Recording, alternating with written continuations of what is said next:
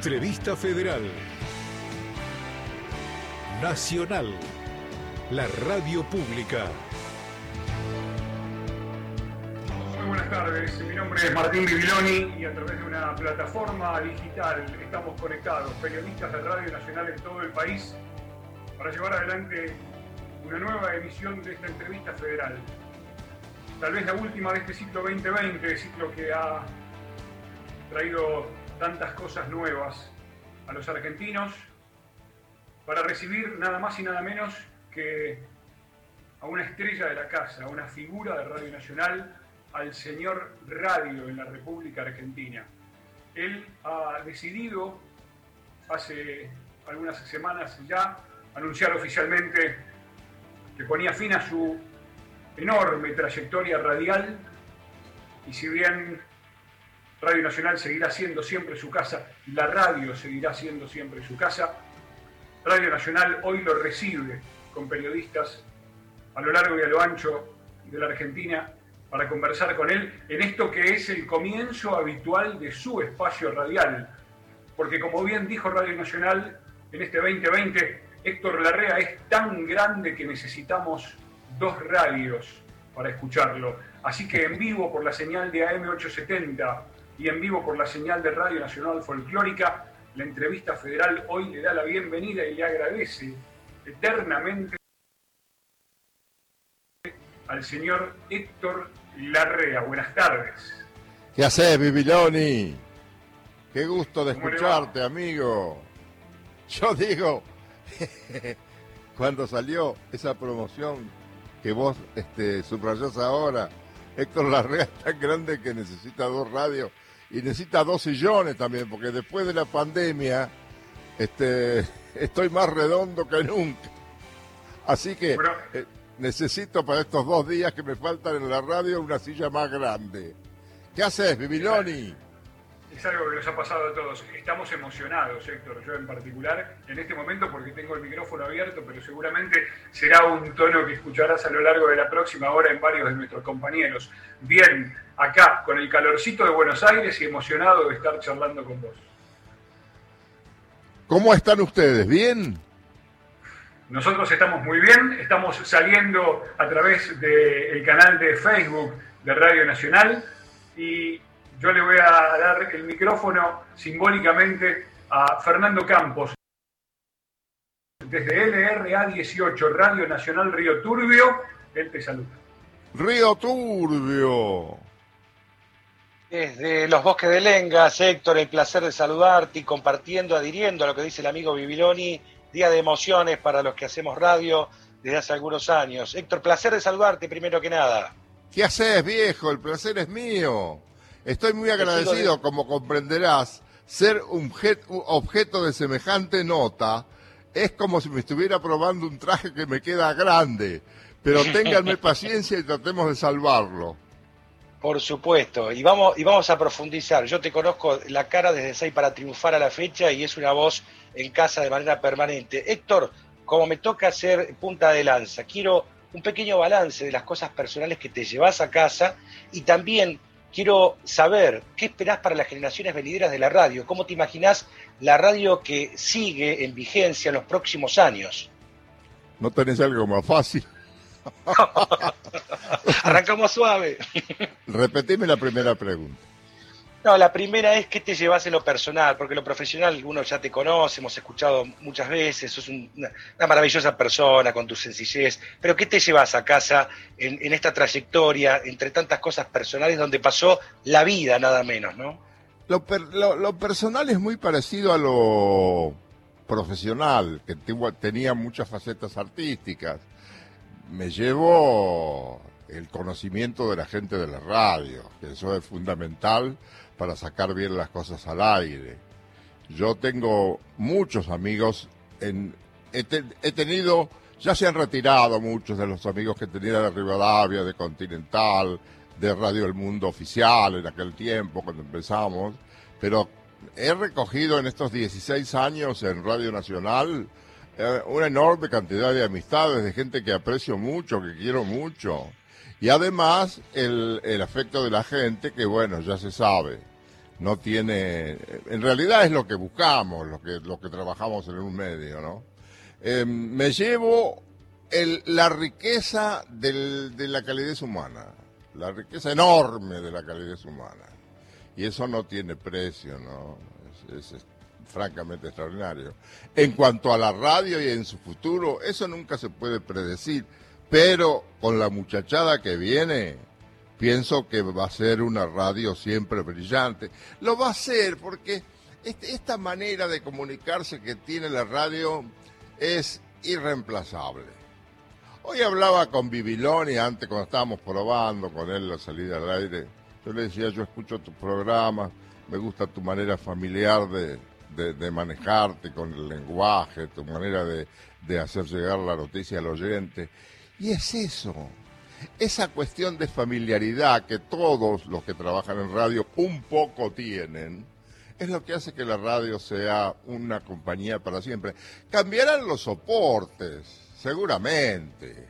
No, no va, no va a pasar mucho en que todo el mundo escuche radio con auriculares, este, vía eh, internet y esas cosas. Vaya a saber cómo. Pero esta cosa que se llama radio, esta manera de transmitir las cosas, yo creo que tiene un gran futuro. Es mi, mi opinión. Además viene gente joven con una polenta increíble, ¿no? Abrazo, Héctor. Me quedaría días hablando contigo y en nombre de generaciones, de rapidísimo a la fecha, un abrazo enorme tratando de eh, poner en valor el sentimiento del pueblo argentino y también de nuestros países limítrofes hacia vos. Un abrazo enorme. Gracias, amigo. Un abrazo igualmente. Que estés bien, querido. Buenas tardes, Héctor. Soy Fernanda Dambrine. Te saludo desde Entre Ríos, desde el ET14 Nacional Paraná en esta provincia, que te deja un saludo muy grande a través de todos mis compañeros de trabajo y de todos los entrerrianos. Nacional Paraná, los recuerdos que tengo de tu provincia. Qué linda provincia, se, se captaron todo el verde para ustedes. No hay verde como el de Entre Ríos, ¿eh? Así es, Entre Ríos todos los verdes, sí, sí. ¿Vos sos entrerriana? Yo soy de aquí de Paraná, yo soy de Paraná, de Entre Ríos. Sí, hace 38 años que estoy en esta bendita radio. ¿Y disfrutás de la, de la riqueza natural de tu provincia? ¿Lo disfrutás, la, la caminás, la ves? Sí, camino por la costanera también y bueno, tenemos el río muy cerquita aquí de la radio. Y también me crié en Santa Elena, en el norte de la provincia, y cuando era chica mi madre se levantaba y encendía la radio y siempre encendía rapidísimo en Radio Rivadavia. Todas las mañanas. Y yo un día le pregunté, cuando era una guricita, como decimos acá, le pregunté, mamá, ¿por qué escuchas siempre la misma radio? Y me dijo, porque me dan alegría todas las mañanas. Y esa alegría es la que tiene tu voz, tu encanto a través de los años, y ese respeto por el oyente, el oyente que que siempre ha estado a tu lado y quiero saber en qué lugar de tu ser quedamos nosotros, tus oyentes de siempre. Repetime el, último párrafo, la, última frase. Bueno, que en qué lugarcito de tu ser quedamos los oyentes de siempre, de cuando éramos gurises y los de ahora. ¿Dónde nos vas a cobijar ahora que te vas? Es todo. Fíjate vos que lo, lo que lo que te dijo tu mamá era el gran propósito que yo traía de Bragado. Tuve la suerte de encontrarme acá con guionistas de la talla de Scalisi y Marchetti, que son Horacio Scalisi y Jorge Marchetti, de los más, en la primera línea de los grandes guionistas del país tenés que poner a Scalisi y Marchetti. Ellos han hecho mucho en televisión, en, en, cine, en teatro, pero creo que lo mejor que han hecho, lo más destacado, lo inolvidable, fue la radio yo me entendí de entrada con ellos, pero quiero, quiero pasar en ellos esto, porque si no, no hubiéramos conseguido ese humor, ese humor farsesco que me gusta a mí. Enseguida nos pusimos de acuerdo con Scalisi y Marchetti. Lo que, lo que decía tu mamá es porque me hace bien, me, me, me divierte, es lo que yo buscaba desde que me enteré que quería hacer radio cuando tenía 10 años. Luego me encuentro con Scalisi y Marchetti, teníamos los actores necesarios, aptos para hacer ese humor farsesco, que nos pusimos enseguida de acuerdo. Teníamos a Mario Sánchez, teníamos a la Andricina, teníamos a Carlos Russo, teníamos una enorme cantidad de actores. Y enseguida nos pusimos de acuerdo porque le dije, muchachos, el trazo tiene que ser grueso, pero no tanto. Y cuando es fino, que sea fino, pero no tanto. O sea, que todo el mundo lo entienda. Que no yo sé interpretaciones difíciles para divertirse. Pero para hacer eso hay que tener una capacidad de guionista extraordinaria. Eso es lo que conseguimos. Y el lugar que ocupa el, el, oyente, y bueno, era decisivo, porque sin oyentes no hay radio. Yo tuve la suerte de hacer algo acerté en eso, escuchando radio desde chico, creo que, que tenía siete años, y viendo que el humor era una de las principales cosas de la radiofonía en general, particularmente de las tres radios grandes, Splendid, Belgrano y Mundo.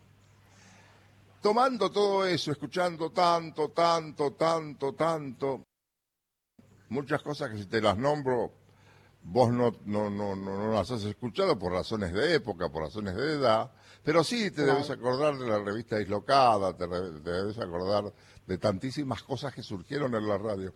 Todo eso era yo lo traje para el oyente, le traje la música que el oyente quería escuchar, porque yo la quería escuchar, y el humor que el, que, el, que, el, que el oyente quería escuchar porque yo lo quería escuchar, porque a mí también me divertía y porque yo también necesitaba divertirme. Esto es em, inalienable, esto es así. Si no logramos cosas que le gusten a la mayoría, no, vas, no vamos a lograr nunca un programa de éxito. ¿Cómo no voy a llevar el oyente en mi corazón? El oyente es mi vida.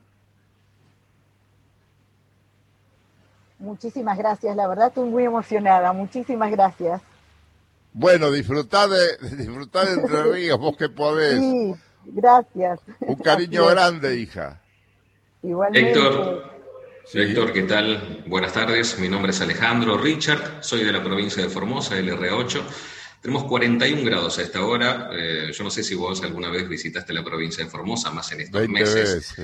Uh, cuando, hacía calor, bueno, el calor acá es, y, decíamos, por ahí decíamos, che, eh, íbamos en el avión, ¿no? Decía, llegamos a Formosa. Eh, abajo dice, este, hace 40 grados. Y para los formoseños está fresquito. Claro, claro, imagínate el invierno acá. Bueno, Qué lindo eh, lugar, Formosa, ¿eh? Che. Es, una, es una, una, muy bella provincia. Qué lindo em, lugar, ¿eh? Es muy lindo. No solamente la capital, ¿no? No, también tenemos lugares en el interior muy bellos. toda la provincia, Formosa, su música, su arte, su gente. Todo muy ¿Eh? lindo, ¿verdad? Tenés razón. Eso es muy bella provincia. No soy de acá, pero yo elegí venir a vivir a la provincia de Formosa hace más de 20 años. Ah, mira vos. Y me, encantó, me encantó, Yo no, de acá te querés ir más, No te querés ir no, jamás. Y acá disfrutamos esto de salir a la tarde a las puertas de nuestras casas, sentarnos a tomar un tereré, como se toma acá con el calor. ¿Todavía? no hay problemas, todavía lo hacemos. Todavía, qué extraordinario. Todavía Yo creí que eso ya estaba superado, mira vos, qué lindo. No, en las provincias todavía no, eso no, no se supera. Es muy lindo vivir eso, por eso yo de acá no me voy. bueno, para nosotros... Yo, yo soy locutor, em, me recibí también en el ISER y toda nuestra carrera, y todo, me imagino les pasó a todos los locutores que están acá en la radio también, para nosotros vos sos una especie de nuestro Maradona, nuestro Messi o los dos juntos. Siempre nos han hablado de ti. Yo anoche no podía dormir cuando me confirmaron que yo iba a estar acá haciendo preguntas. si vos me tocaras el pecho ahora en este, en este momento, como tengo el corazón, es terrible estar frente a una figura tan grande. Me estás cargando. No, ¿cómo te voy a cargar? Es un momento histórico para mí esto. Ahora, lo que yo te quiero preguntar, Héctor, em, justamente sobre la locución, ¿no? En tus principios, eh, el, estilo de los locutores, ¿cómo era? Y, si, con el paso del tiempo, ¿cómo fue cambiando hasta el día de hoy? ¿Cómo ves eh, los estilos de la locución en los locutores y las locutoras? Es una pregunta fantástica porque no es del todo difícil encontrarle la vuelta a esto y la respuesta. La locución está cambiando permanentemente. Los estilos de, locución son dinámicos. Y después vienen dos o tres tipos que encienden una mecha y cambia, no digo todo, pero gran parte. Ahí he escuchado que en avisos oficiales hay otro modo de locución, sobre todo en las mujeres. Parecen niñas jovencitas, este, leyéndote cálidamente una cosa distinta a la locución tradicional. En cuanto a la locución de los hombres, y para ir a la base de la cuestión, que a mí me gusta mucho tratar eso, cada emisora grande tenía su estilo y los locutores sus colores de voz. Una de las principales emisoras era Radio El Mundo. En Radio El Mundo hubo cambios importantes en cuanto a locución. Los introdujeron muchas personas, pero dos en particular. Primero es en el año 48 cuando llega Carrizo. Con Carrizo empiezan a, a, cambiar muchas cosas, empieza a cambiar la forma de decir los avisos, cambia el color de la presentación de los programas. Por primera vez, un animador improvisa la presentación y la segunda parte de esto viene con Cacho Fontana en el cincuenta y pocos, que con Cacho Fontana se inaugura poco después los programas de autor. Nace el Fontana Show, ya se sabe que el locutor es Cacho Fontana. Cacho Fontana con el tipo de color de voz, esa voz con sordina, esa voz única, cambió mucho las cosas y cambió Carrizo la locución y mucho más. La manera de dialogar con el oyente porque ya en los programas de autor no había más libreto. El autor, el locutor autor, el animador autor, improvisa. Y los cambios, mirá, los cambios van a ser permanentes. ¿eh? Estamos viendo en este momento, como te digo, escuchar los avisos oficiales, eso que dice a, Argentina Presidencia, este, y es una locución completamente diferente, completamente diferente y, y em, linda también de recibir para sumarla a las que ya, a las que ya hay, ¿sabes? Totalmente. Muchísimas gracias, Héctor. Te mando un gran abrazo desde la provincia. De a vos, amigo. Saludos a los formoseños, che. Gracias. Chao, amigo. Héctor, y desde Formosa te propongo viajar ahí, cerquita, a La Quiaca, en oh. LRA 16, Radio Nacional La Quiaca. Está Liliana Das. Liliana, te vamos a pedir que abras micrófono, este, porque Héctor ya te está escuchando. Y queremos escuchar tu pregunta. Liliana, ¿nos estás escuchando? A ver. Bueno. Liliana, 1, 2, 3, 4, llamando a Liliana. Vos sabés que cuando yo fui a la Quiaca no había Radio Nacional todavía. Ah, mira. Pero yo fui con mi mujer, recién nos habíamos casado. ¿Hiciste la luna de miel en la Quiaca? En Jujuy, en la mm, en Tilcara dice la luna de miel. Fui a una casa de amigos míos en Jujuy Capital y me dijeron, así que ustedes vienen de luna de miel. Sí, venimos de luna de miel, porque hacemos un programa en Córdoba y nos tomamos vacaciones y dijimos, bueno, esta es nuestra luna de miel. Vamos. Entonces dicen los, los jujeños, dicen, los amigos míos, dicen, nosotros tenemos una casa en Tilcara. Yo estaba loco por conocer Tilcara y dice, se la cedemos para que ustedes vayan allí. Fuimos, no sabés, fue inolvidable. Esa luna de miel fue inolvidable. Si tengo tiempo te cuento otra cosita chiquita de ese lugar. Sí, tenés tiempo, porque es un datito que me pasó Martín Jiménez, ¿lo conoces? Después me vas a hablar de él. Contame el datito de la luna de miel que nos interesa a todos. Bueno, pasó lo siguiente. Fuimos a, a comer en Tilcara. Hay un episodio de Tilcara y un episodio de La Queaca, ¿eh? Bueno, vamos a comer y viene un cuarteto folclórico a cantar, a cantar, a cantar. Muy bien, muy bien, muy bien, muy bien. Yo ya era conocido por la televisión. Entonces me dedicaron una canción y todo lo que se hace en esas circunstancias. Nos fuimos a dormir y escuchamos una serenata. ¿Quién era? El cuarteto que había estado en el restaurante. ¿Sabés quién estaba en ese momento integrando ese cuarteto de desconocidos para ese tiempo? Tucuta Gordillo. No sé si le suena, amigos, Tucuta Gordillo. Extraordinario, el, hoy famosísimo Tucuta Gordillo, que sigue viviendo en la Quiaca. Bueno, de la Quiaca, unos días después nos fuimos para el norte y estuvimos en Huacalera, estuvimos en, en todos los lugares lindos que tiene, estuvo Chilcara ya te dije, me quedan algunos otros nombres que están ahí por el medio, y un día decidimos ir a cruzar a Bolivia. Y arrancamos de Huacalera a las seis de la tarde, lo que es una cosa absolutamente irresponsable que te agarre la noche en los cerros.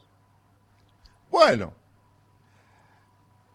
malo bien llegamos, pero llegamos a dónde? A la Quiaca. No nos daba más para seguir. El aire estaba enrarecido. Buscamos una pensión para dormir, un hotel buscamos, encontramos una pensión para dormir. Y yo creí que me habían hablado de que te podías apunar. Y yo creí que tomándome una buena lata de vino, era vino Peñaflor que había nada más, en lata, se me iba, no, no iba a tener problemas. Y es al revés, si vos tomás alcohol, no dormís y te ahogás después. Bueno, me desperté a las 2 de la mañana ahogándome no podía despertar al dueño de la pensión para pagarle y que no dijera que nos fuimos. voy a le pagamos, voy a arrancar el auto y el auto no arrancaba, porque estaba, estaba todo congelado el auto, yo no sabía.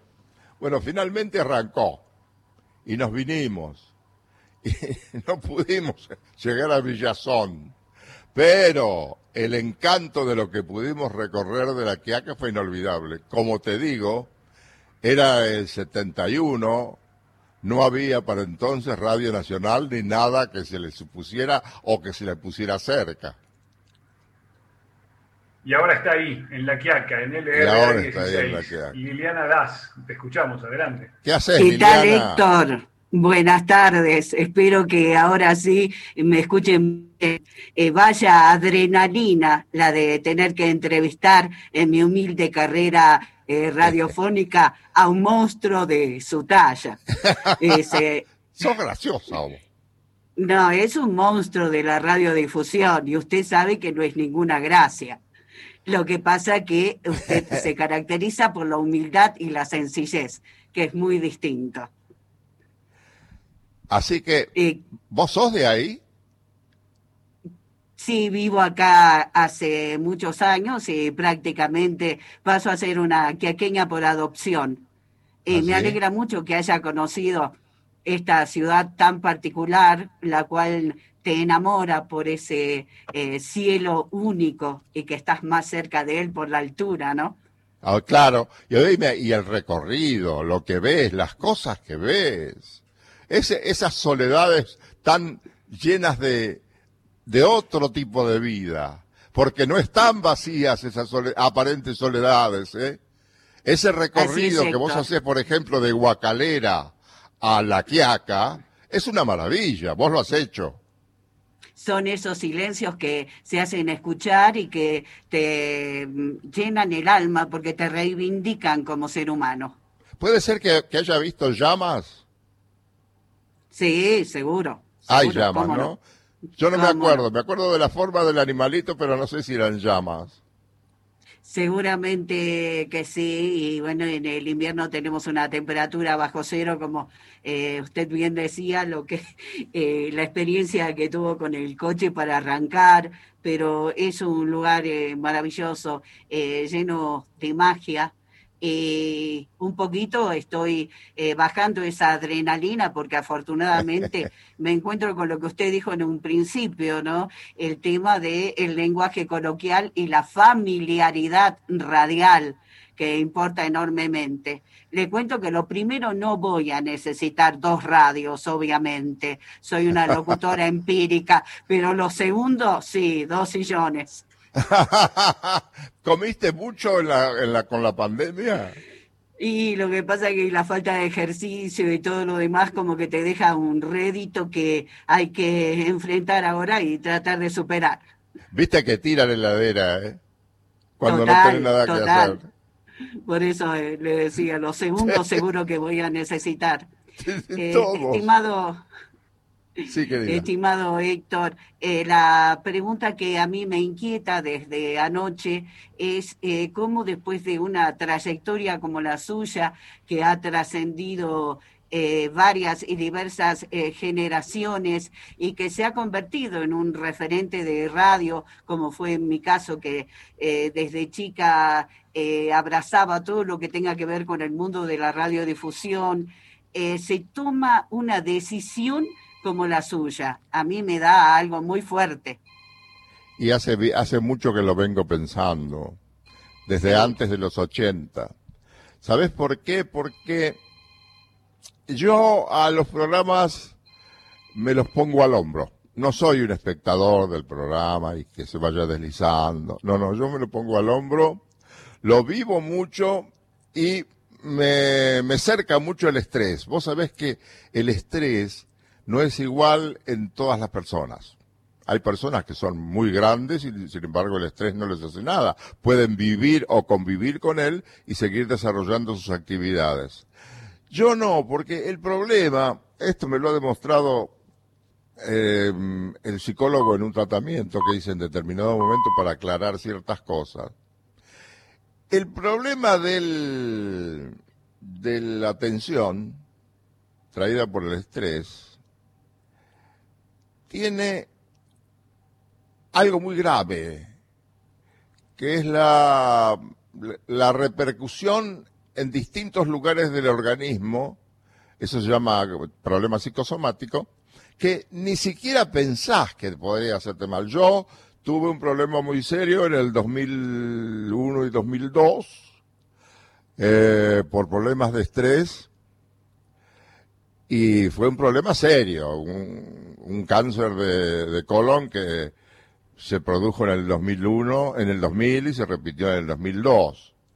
Eh, mi médico me decía siempre, bueno, pensá, pensá que a vos el estrés te produce ciertos tipos de somatizaciones que no son nada lindas, esto no es ningún juguete, te puede ir la vida en eso. Entonces ahora pensé darle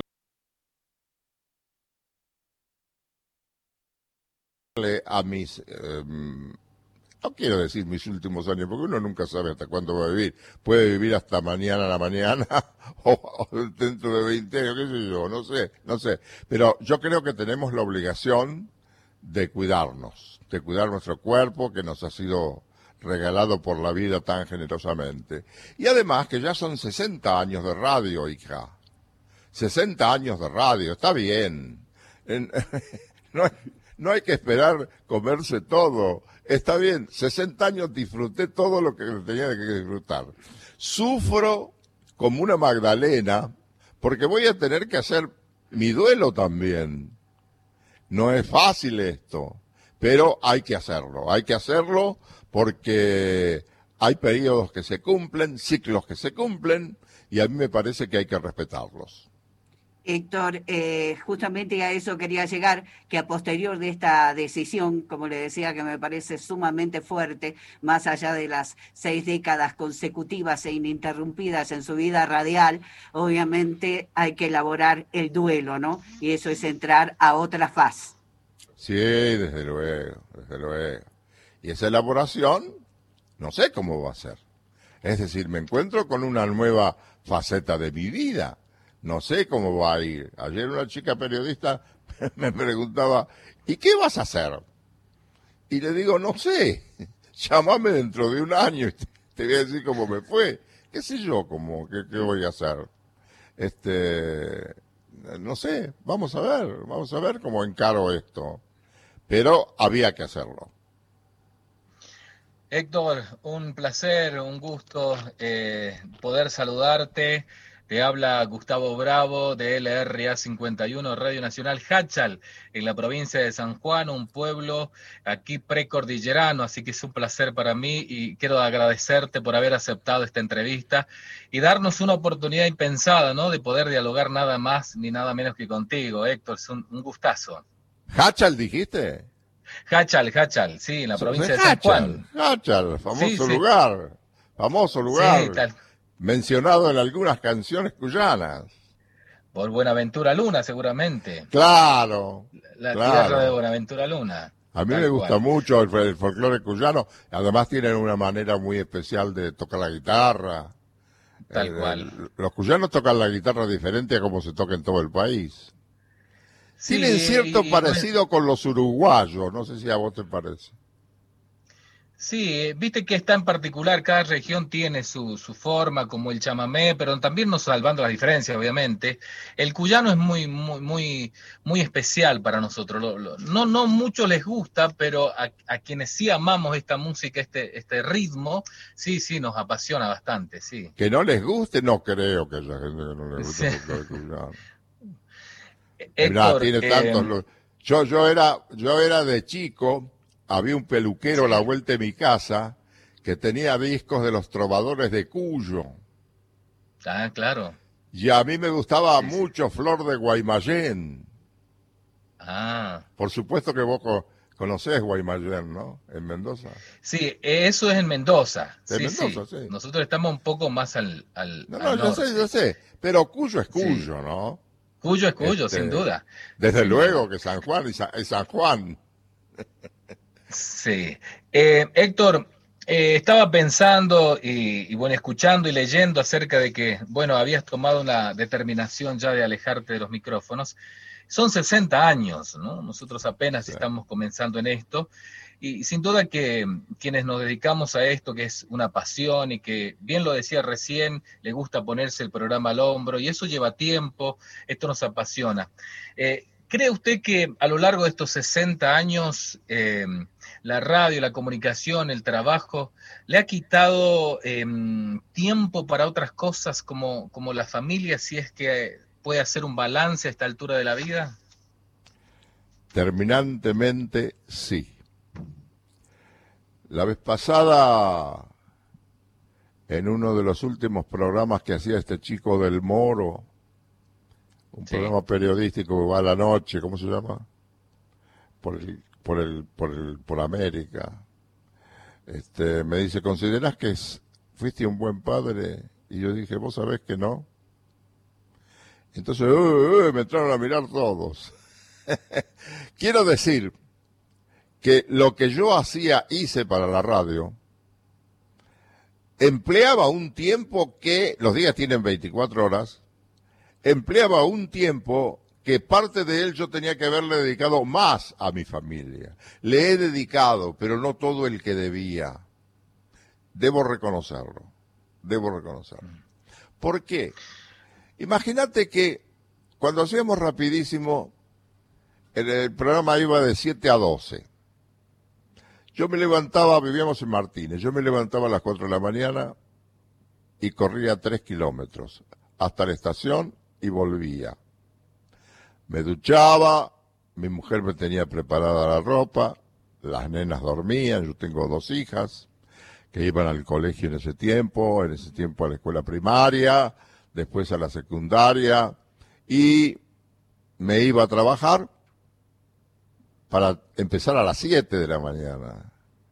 Yo no, no mm. puedo llegar a las 7 menos 10, yo tenía que llegar con los discos que había preparado el día anterior y que me había consumido casi toda la tarde. Entonces, eh, sí, no, no, hubiera, si, si lo volviera a hacer de nuevo, iría más a las fiestas del colegio, por ejemplo. Y hubiera establecido un trato mucho más cercano con mis hijas, que felizmente lo pude establecer ahora, que son grandes las dos, que tengo nietos, pero sí, hay una, debo confesar que es una falencia mía. Héctor, un gusto, un placer, ¿eh? muchas gracias, un gran abrazo cuyano para usted. A vos, querido, cuyano es, cuyano. Chao, querido. Un abrazo, chao, Chao, un gusto. Chao. Chao. Buenas tardes, Héctor. Buenas tardes a los compañeros y compañeras. Soy Jessica Rondán de LRA12, Radio Nacional Santo Tomé Corrientes. Qué honor estar en esta entrevista federal. Felices estamos con todo el equipo eh, de Radio Nacional Santo Tomé, acá al noreste de la provincia de Corrientes. Esta seguramente es nuestra última entrevista del año y qué placer que sea con el tan querido Héctor Larrea. Bueno, nos preguntábamos, Héctor, cómo se va a sentir Héctor Larrea al día siguiente, que dijiste, bueno, llámame dentro de un mes, esa fue tu respuesta, ¿no? Pero eh, queríamos conocer que ya no va a tener ese compromiso con la audiencia que siempre lo espera cada mañana. ¿Cómo, cómo es este final? ¿Feliz? ¿Quedó algo en el tintero? Te voy a preguntar algo a vos también. ¿Cómo te sentirías vos si de pronto desapareciera el chamamé? Y no me voy a sentir correntina seguramente. en corriente, preguntarle a un correntino cómo se va a sentir si desaparece el chamamé. Bueno, no lo sé, no lo sé. Veremos. La vida es eso, descubrir cosas, encontrarse con nuevos desafíos. No lo sé. Ahora mi desafío es no deprimirme. Este, no mortificar a mi familia con, con cosas mías. Al contrario, disfrutar más de ella porque voy a tener más tiempo. Pero no, lo, no sé cómo lo voy a sentir. Pero eso ya me lo puedes preguntar dentro de un mes. ¿Quedó algo en el tintero, Héctor? ¿Eh? ¿Quedó algo en el tintero? ¿En cuanto a qué? En cuanto a, tu carrera, a la radio. muchas cosas. Muchas carpetas. Yo, yo, yo hago carpetas de cada proyecto había muchas cosas que iban a ir en el carromato de la farsa, este programa, si, si, si yo decidía seguir, pero no, no podía ser hasta el infinito. Em, hay cosas, por ejemplo, el otro día, nosotros tenemos un colaborador que hace un, micro muy interesante los martes de música clásica, que es Coan, Pablo Coan.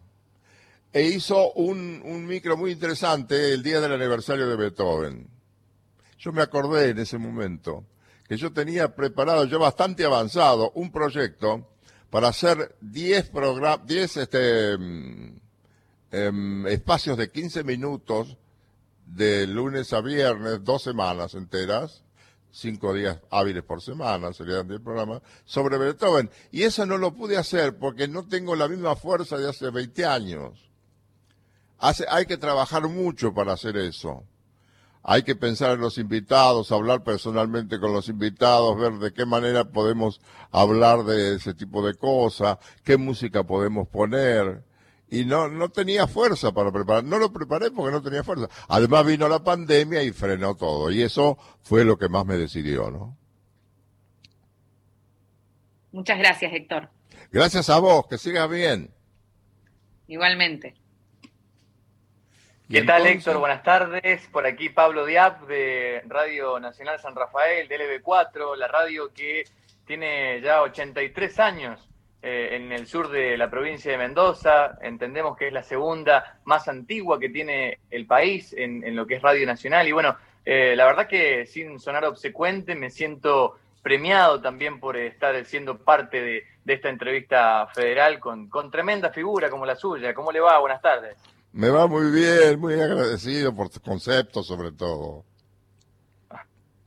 Bueno, Héctor, yo, mi pregunta es eh, eh, un poco relacionado a, este trabajo diario, ¿no? Porque yo soy un convencido de que eh, quienes trabajamos en radio, más allá de la faceta que tengamos, un perfil periodístico, más de conducción o, o en lo que nos desarrollemos, siempre cargamos con una cuestión muy artística, ¿no? Eh, entonces la pregunta puntual sería, ¿cómo ha hecho Héctor Larrea para dominar o controlar sus emociones? Ya que estamos incluso en una entrevista que tiene muchas emociones de por medio, porque mm, eh, a veces cuesta estar al aire eh, cuando has pasado una determinada situación, entiéndase como la pérdida de un ser querido o algún, algún conflicto emocional que, que traemos desde casa. Y bueno, me imagino que esta exposición también a veces hace hace que uno, que uno tenga una adrenalina permanente de eh, pensar cómo hacer para que el oyente no se dé cuenta de este estado de uno, ¿no? Es que yo no sé bien cómo se producía eso, mi querido, pero yo me calzaba los auriculares para comenzar el programa, cualquier programa que fuere, rapidísimo, o lo que hice ahora en estos últimos 16 años en Radio Nacional, toda la problemática mía se borraba y me metía dentro de la música y dentro del humor. La obligación que yo tenía de acuerdo al proyecto que había traído, pensado por primera vez por aquel niño de 10 años que fui, y desarrollado después por el puber, por el adolescente, por el adulto, era estar al servicio del oyente, única y exclusivamente. Toda la problemática personal parece mentira pero se borraba en cuanto me calzaba los auriculares y salía la cortina inicial del programa. Es eso, ¿eh? Te escucho. Suena, brillante porque realmente es algo que solamente las personas que trabajan o trabajamos en radio podemos eh, comprender el, hecho de poder cambiarnos automáticamente de, disfraz para, para poder estar eh, en, un show radial, sin lugar a dudas. Le mando Yo sé que por ahí suena medio inhumano, pero era es así, ¿qué le voy a hacer? No te puedo mentir. Sin duda, sin duda que sí. Le mando un gran abrazo, Héctor. Éxitos en esta etapa de descanso y un, un placer enorme, enorme, enorme. Igualmente a vos, amigo. Un abrazo. Gracias. Chao, querido. Muy buenas tardes, Héctor. Mi nombre es Victoria Gutiérrez. Te saludo desde Esquel, provincia del Chubut, en una jornada donde estamos con 24 grados y un viento patagónico tan característico de, de nuestra zona. ¿Cómo estás? Muy bien. 24 en Esquel. 24 grados, ayer tuvimos una jornada espléndida que llegamos a una máxima de 30 grados, ideal para disfrutar de nuestro querido lago Futalausken. Hemos vivido días, la verdad, que de un verano anticipado a lo que estamos acostumbrados aquí en Esquel. Yo conocí Esquel en invierno, en el año 1974. Yo hacía también un programa en Canal 11, de, un programa de tango que se llamaba Tango Club. Tango Club. Entonces llevaron en avión, se hizo en Esquel todo. Llevaron en aviones enormes, este, pianos, orquestas completas, este, un, un, camión de transmisión de exteriores de televisión, manejado por Héctor Ricardo García, que era el dueño en ese momento del canal. Y viví una experiencia relacionada con Radio Nacional muy interesante. Nos bajamos en el aeropuerto y nos llevaban en auto y el chofer llevaba sintonizada Radio Nacional. Y se escuchaba esto. Atención, habla Juan María eh, Fernández.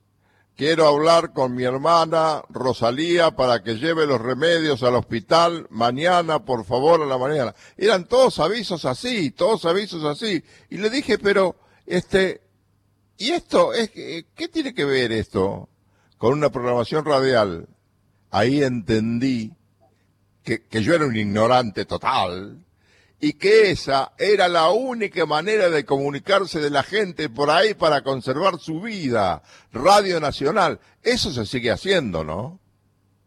Sí, Héctor, se sigue haciendo. Tenemos en este momento cuatro emisiones de mensajes al poblador. Eh, aunque parezca mentira, todavía hay zonas donde tienen, utilizan nuestro medio de comunicación para hacer llegar noticias de. Claro, porque no hay señal, no hay señal para teléfono celular. Claro, no hay señal de celular, así que somos el medio que llegamos a todos aquellos que están de alguna manera incomunicados. Así que Radio Nacional Esquel eh, tiene una importancia en la zona, eh, como todas las radios nacionales del país, pero en Esquel en particular abarca una zona muy importante y, y somos una radio de servicio, así que los mensajes al poblador siguen vigentes siguen hasta el día de hoy y la verdad que es un placer y lo tomamos con mucha responsabilidad el momento de, dar los mensajes al poblador. Mira vos qué importancia toma la radio, ¿eh? Ahí, únicamente ahí. Qué grande, qué extraordinario. Sí, es así. Héctor, te quería preguntar, em, preguntar y también a modo de consejo, a través de tantos años de trayectoria, ¿no? Que pasaste por cine, por televisión, por radio, 60 em, años de radio es el lugar donde has desarrollado tu pasión donde en algún momento has dicho que la radio es el aire para, para respirar. Mi pregunta es, ¿cómo fuiste forjando, cómo fuiste creando tu estilo? Porque hay un estilo de radio Larrea. Eh, ¿Fuiste inspirándote quizás en, en, alguien que admirabas, como era Carrizo? ¿O fuiste acomodándote a las épocas que iba viviendo el país, a tus gustos? ¿Cómo se forjó, cómo se creó el estilo Larrea? Eh, yo de, Antonio Carrizo he aprendido muchas cosas, pero no la manera de decir. Aprendí cómo se manejaba un programa, pero no la manera de decir. Lo que pasa es que yo desde adolescente trabajaba en, en, clubes de Bragado como presentador. Y a, a, partir de los 13 años y hasta los 17 trabajé en una red de parlantes donde yo trabajaba como si estuviera en una radio de verdad. Y esa era una radio en chiquito. Pero allí vas aprendiendo este, este, esta forma, no sé si es un estilo, pero esta forma de manejarme con el lenguaje, de manejarme con la gente, fue surgiendo solo. Esas cosas surgen solas, no se pueden planear. Así es. Héctor, ha sido un honor para mí estar en esta entrevista federal. Va un saludo inmenso de mis compañeros de trabajo del RA9. Eh, muchas gracias. La verdad es un honor participar de esta entrevista y gracias por dejarnos tanto, por aprender tanto de, de vos. Un saludo enorme desde Esquel, desde la Patagonia. Gracias a vos. Un cariño grande, hija. Gracias. Hola Héctor, muy buenas tardes. Luis Muñoz del RA52, Radio Nacional Chosmalal, en la provincia de Neuquén. Oh, Héctor, consultarte, eh, los periodistas, eh, los que están en los medios, somos protagonistas y testigos de hechos históricos en la humanidad. Dentro de esta carrera de 60 años, eh, dentro de las comunicaciones, ¿qué lugar ocupa este, este 2020 históricamente para, para vos, ¿no? Porque al ser testigo de tantos hechos importantes dentro de la humanidad, este 2020, ¿en qué lugar lo ubicás? ¿Sabés qué pasa? Es verdad, todos los seres somos diferentes, pero hay hechos que nos igualan bastante en las sensaciones.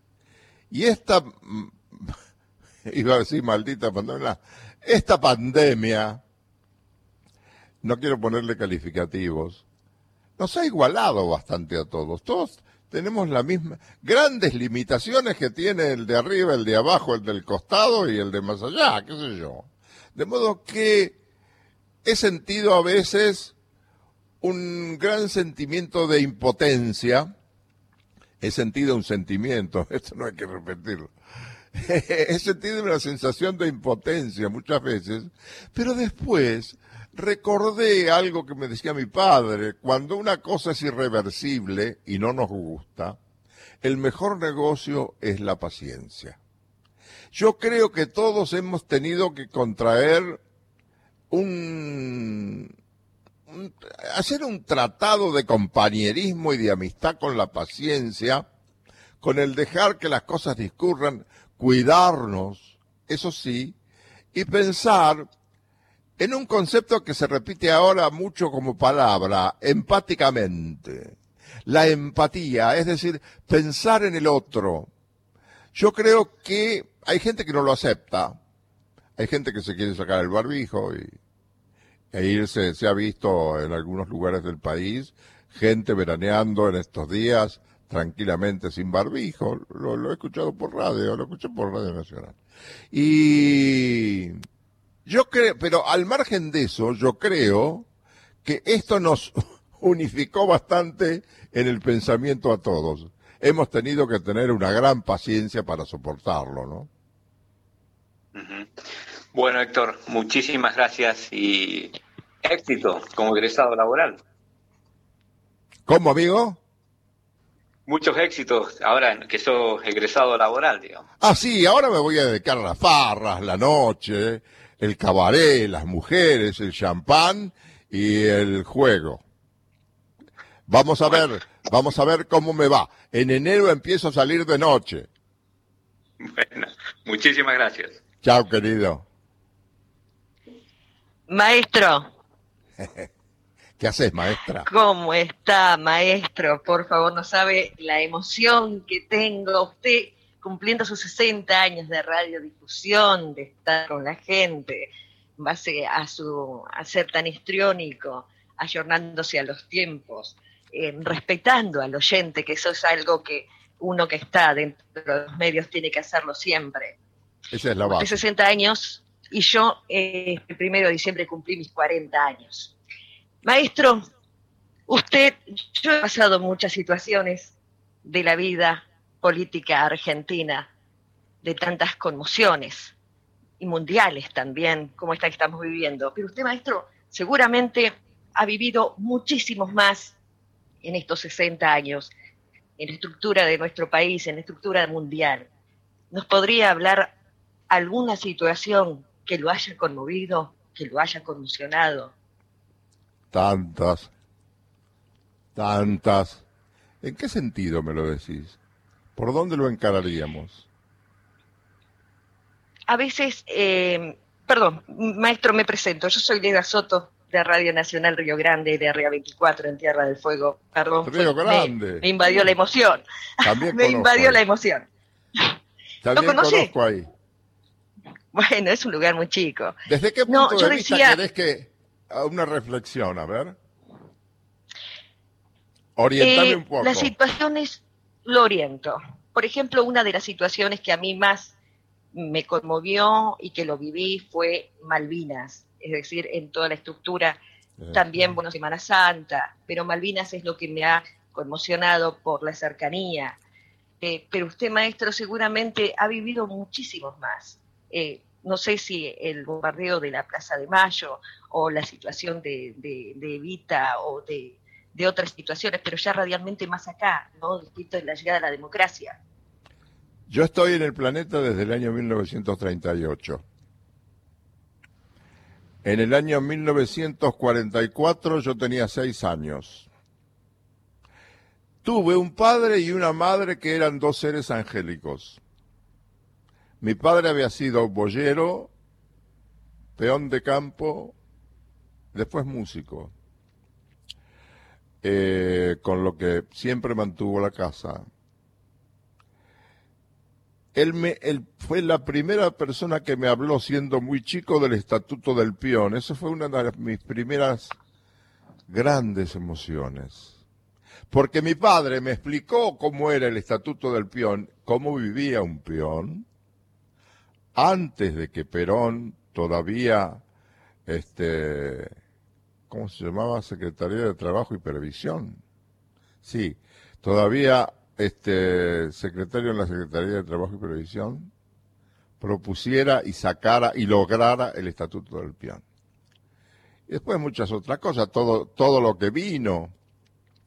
Mi padre discutía con, me acuerdo como si fuera hoy y eso me gustaba, discutía con un tío mío que mi padre simpatizaba mucho con el peronismo y mi tío no. Entonces hablaban, pero es algo que me enseñó mucho cómo se puede discutir y cambiar opiniones sin enojarse.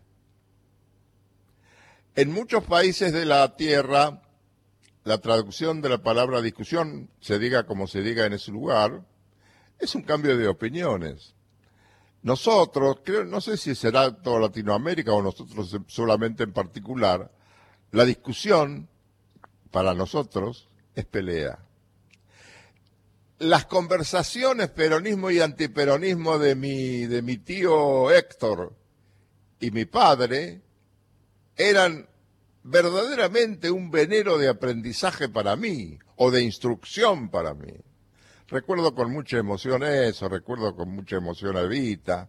Yo soy un gran admirador del, del doctor Ramón Gómez Carrillo y no hay vez que yo haga una recordación de Gómez Carrillo por radio y pueda frenar una lágrima, porque la emoción me invade y a veces tengo que, cortar el texto. Pero sí, recuerdo mucho aquellos primeros años míos, mi padre me enseñó el peronismo, el peronismo se me metió al corazón, nunca se va el peronismo del corazón, y bueno, ojalá muchos, muchísimos, estoy seguro que sí, hubieran vivido, aunque sean más jóvenes, las mismas emociones que yo. Muchísimas gracias, querido Héctor Larrea. Para mí un lujo y reitero, es un gran premio también. Ya el otro año me estoy retirando de hacer A vos, colega.